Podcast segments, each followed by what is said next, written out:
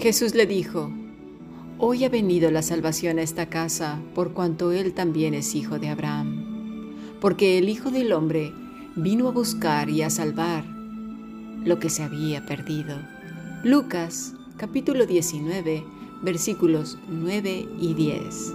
Hemos escuchado palabra de Dios.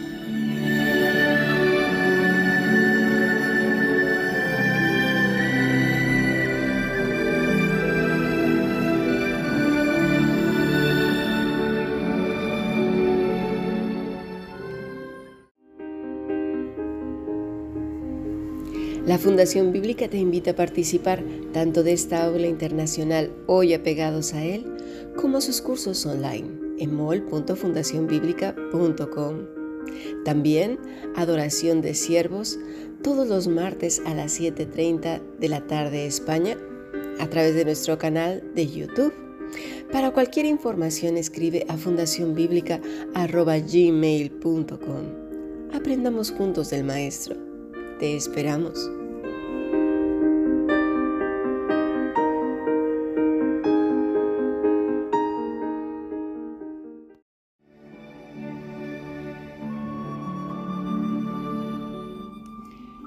Esta mañana iniciamos nuestro estudio con algunas preguntas. ¿Qué enseñaba el maestro? Hay veces que hay gente que dice, bueno, las escrituras. Sí, ¿Qué es lo que enseñaba Cristo? Mira, eh, por ejemplo, en este pasaje que acabamos de leer, sería bueno comenzar con algunas preguntas también. ¿Qué fue lo que se perdió?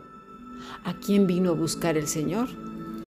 Si la pregunta se limita solamente al presente, pues entonces cualquiera diría, ah, bueno, a mí y a ti. Quizás otros dirían, a los pecadores pero no corresponde a la afirmación de Jesús. No dice a los que se habían perdido. No usa esa expresión. Dice lo que se había perdido. ¿Qué es lo que se perdió? El pasaje que estudiamos en la mañana fue Mateo 4:23. Y recorrió Jesús toda Galilea enseñando en las sinagogas de ellos y predicando el Evangelio del reino, y sanando toda enfermedad y toda dolencia del pueblo. Muy bien. Entonces, volvemos a hacer la pregunta, ¿qué era lo que enseñaba que lo hacía tan diferente? ¿La Torah? Ya, ya tenían a los religiosos de esa época, eran expertos en ella. ¿Acaso cómo vivir? ¿Cómo ser buena persona? ¿Moral, ética, vida? ¿Qué era? ¿Qué enseñaba? Es importante hacernos estas preguntas y saberlas responder pero no para otros, no, no, no. Eso ya empezamos mal si es para dar respuesta a otros. Es para nosotros mismos. Nosotros tenemos que responder a nuestro corazón muchas preguntas que él se hace y a veces no expresa por cantidad de cosas, no tiene las personas adecuadas cerca, le da vergüenza, cantidad de cosas. Pero mira, si no tenemos claro qué enseñaba Jesús, nos encontraremos pues como tantos que no tienen la respuesta, ¿sí? Y estarán enseñando cosas raras que lleven a la gente muy lejos de Cristo. Por ejemplo, que la escritura simplemente es consolación y deseos que estés bien en este mundo. Otros enseñarán que es no pecar, portarse bien. Otros enseñarán oh, que seremos poderosos más que otros para hacer cosas extrañas como tirarse en el suelo, hablar cosas raras, superar a Dios, eso sí, ¿eh? con el poder de la declaración, dejando a Dios como siervo nuestro, ¿verdad? Invalidando todo su poder para que nosotros seamos los poderosos. Enseñarán tonterías como esas y otras como que hay que venderlo todo y quedarnos literalmente en la calle para que el payaso de turno tenga su buena casa, coche y esté muy confortable. Porque claro, es el ungido de Dios. Ay, pobres almas en desgracia. Otros enseñarán que obedecer ciegamente al charlatán de turno es lo que Dios manda, porque si no todas las plagas y las calamidades vendrán sobre la pobre vida del corderito este. O enseñaremos, pues, si no se entiende bien, que la vida cristiana es estar haciendo cosas y cosas en el servicio eclesiástico, que es donde la gente se mueve como un pez, porque, ¿sabes?, le da pertenencia y creen que es así como agradan al Señor. O podría ser también que si no se entiende bien lo que el Señor nos quiso decir, pues enseñaremos el rito las formas de orar, cantar, la música, o sea, el tipo de música, depende de quién sean los líderes, ¿verdad? religiosos recalcitrantes o muy laxos, ¿verdad? Eh, el adornar, el iniciar el culto, ya sea levantarse, sentarse, e, el vestir eh, como debe de ser, y no estoy hablando de vestirse decentemente y con decoro, eso lo dice la escritura, pero me refiero a que, los largos de los vestidos de las mujeres sean pues muy parecidos a las del Medio Oriente, casi casi, que nos enseñe el hombro, que nos enseñe los tobillos, o bueno, sí, los tobillos, sí. Vamos a ponerle en la espinilla, mitad de la espinilla. Ah, no, no, habrá los que digan, bueno, en la, rodilla o un poquito más abajo. Ay, no, vas a enseñar de la espinilla para abajo, pecadora. Otros dirán que no, nada más hasta el antebrazo y así sucesivamente. Todo religioso, religioso de acuerdo al pecado del líder, ¿verdad? Porque a lo mejor para el líder le es muy, muy terrible verle el tobillo a una mujer. También se enseña el tono de voz, ¿verdad?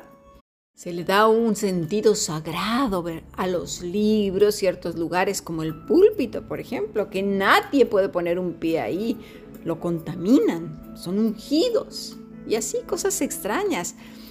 Otros, por ejemplo, enseñan que hay que orar por los cables que conectan los instrumentos, los interruptores, tornillos, arandelas, eh, el cable rojo, el cable azul, el cable verde, las sillas, los baños, los muebles, los coches, la ropa, el pasillo, los escalones para que nadie se tropiece, la entrada, la puerta para que no se atrofie, las llaves, cosas tan absurdas como esa, por los vestidos de las que danzan, si es que danzan, porque hay servicios donde se ha convertido en muchos lugares un espectáculo con el pretexto de decir que es para Dios, cuando en realidad es para gozo y disfrute de los presentes y para satisfacer la vanidad de los intérpretes.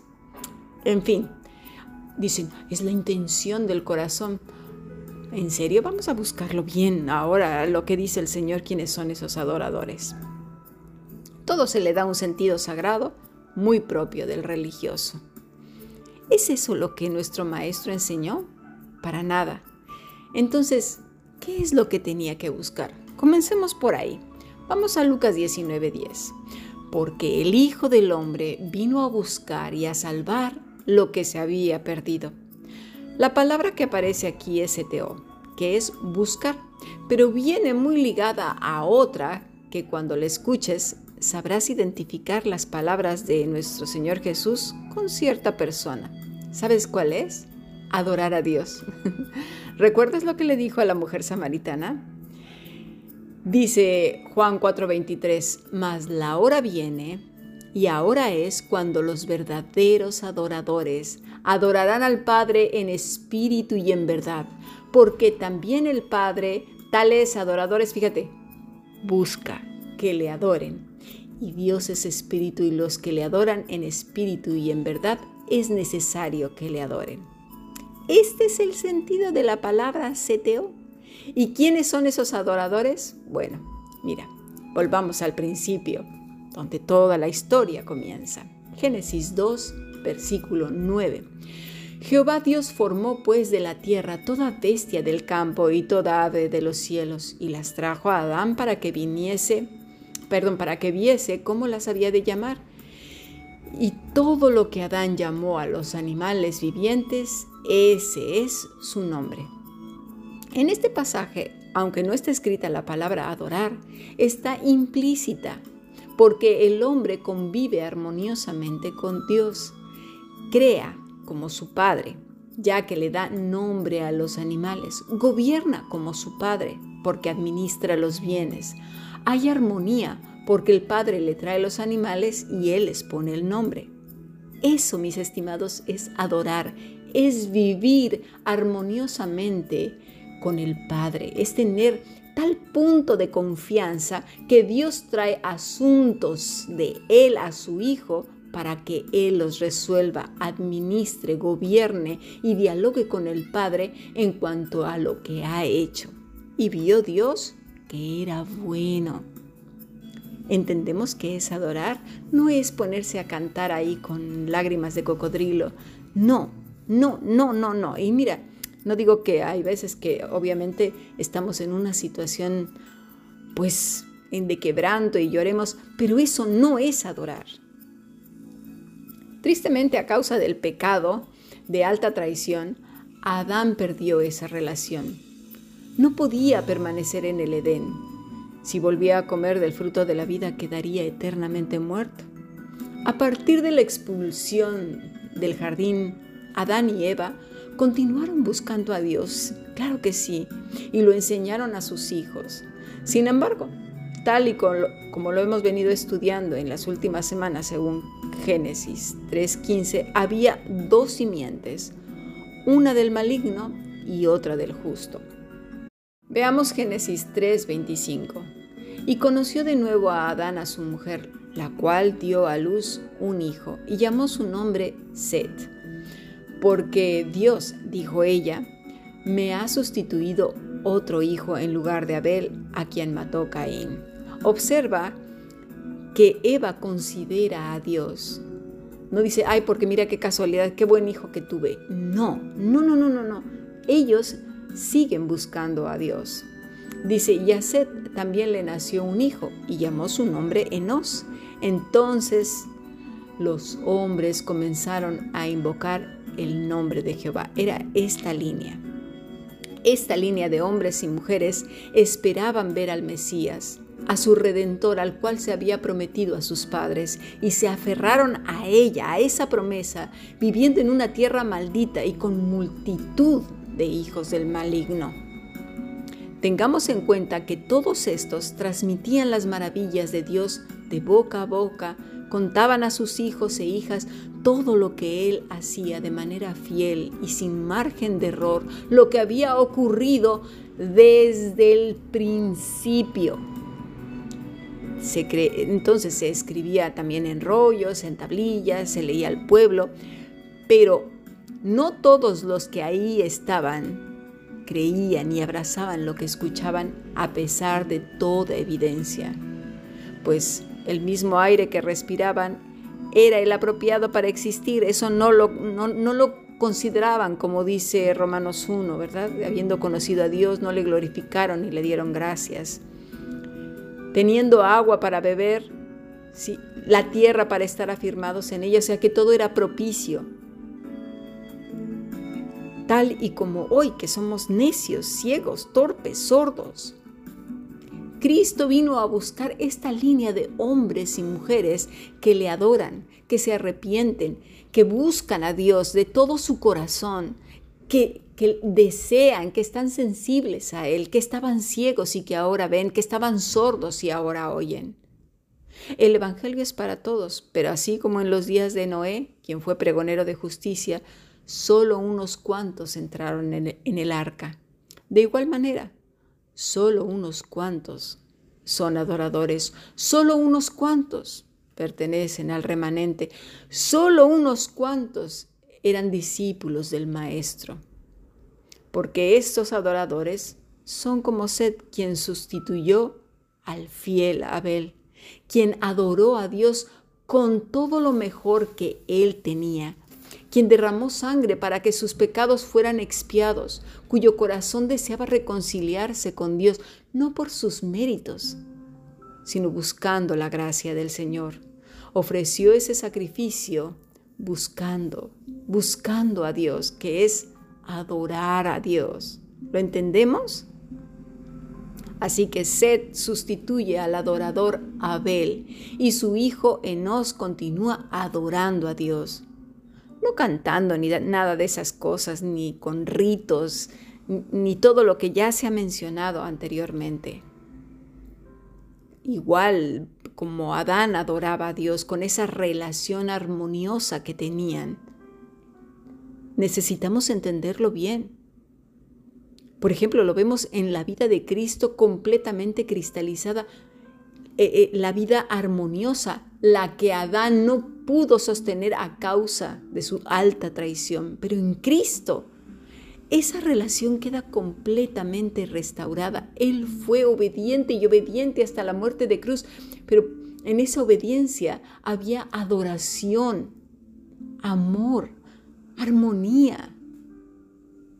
Necesitamos entenderlo y quedar claro.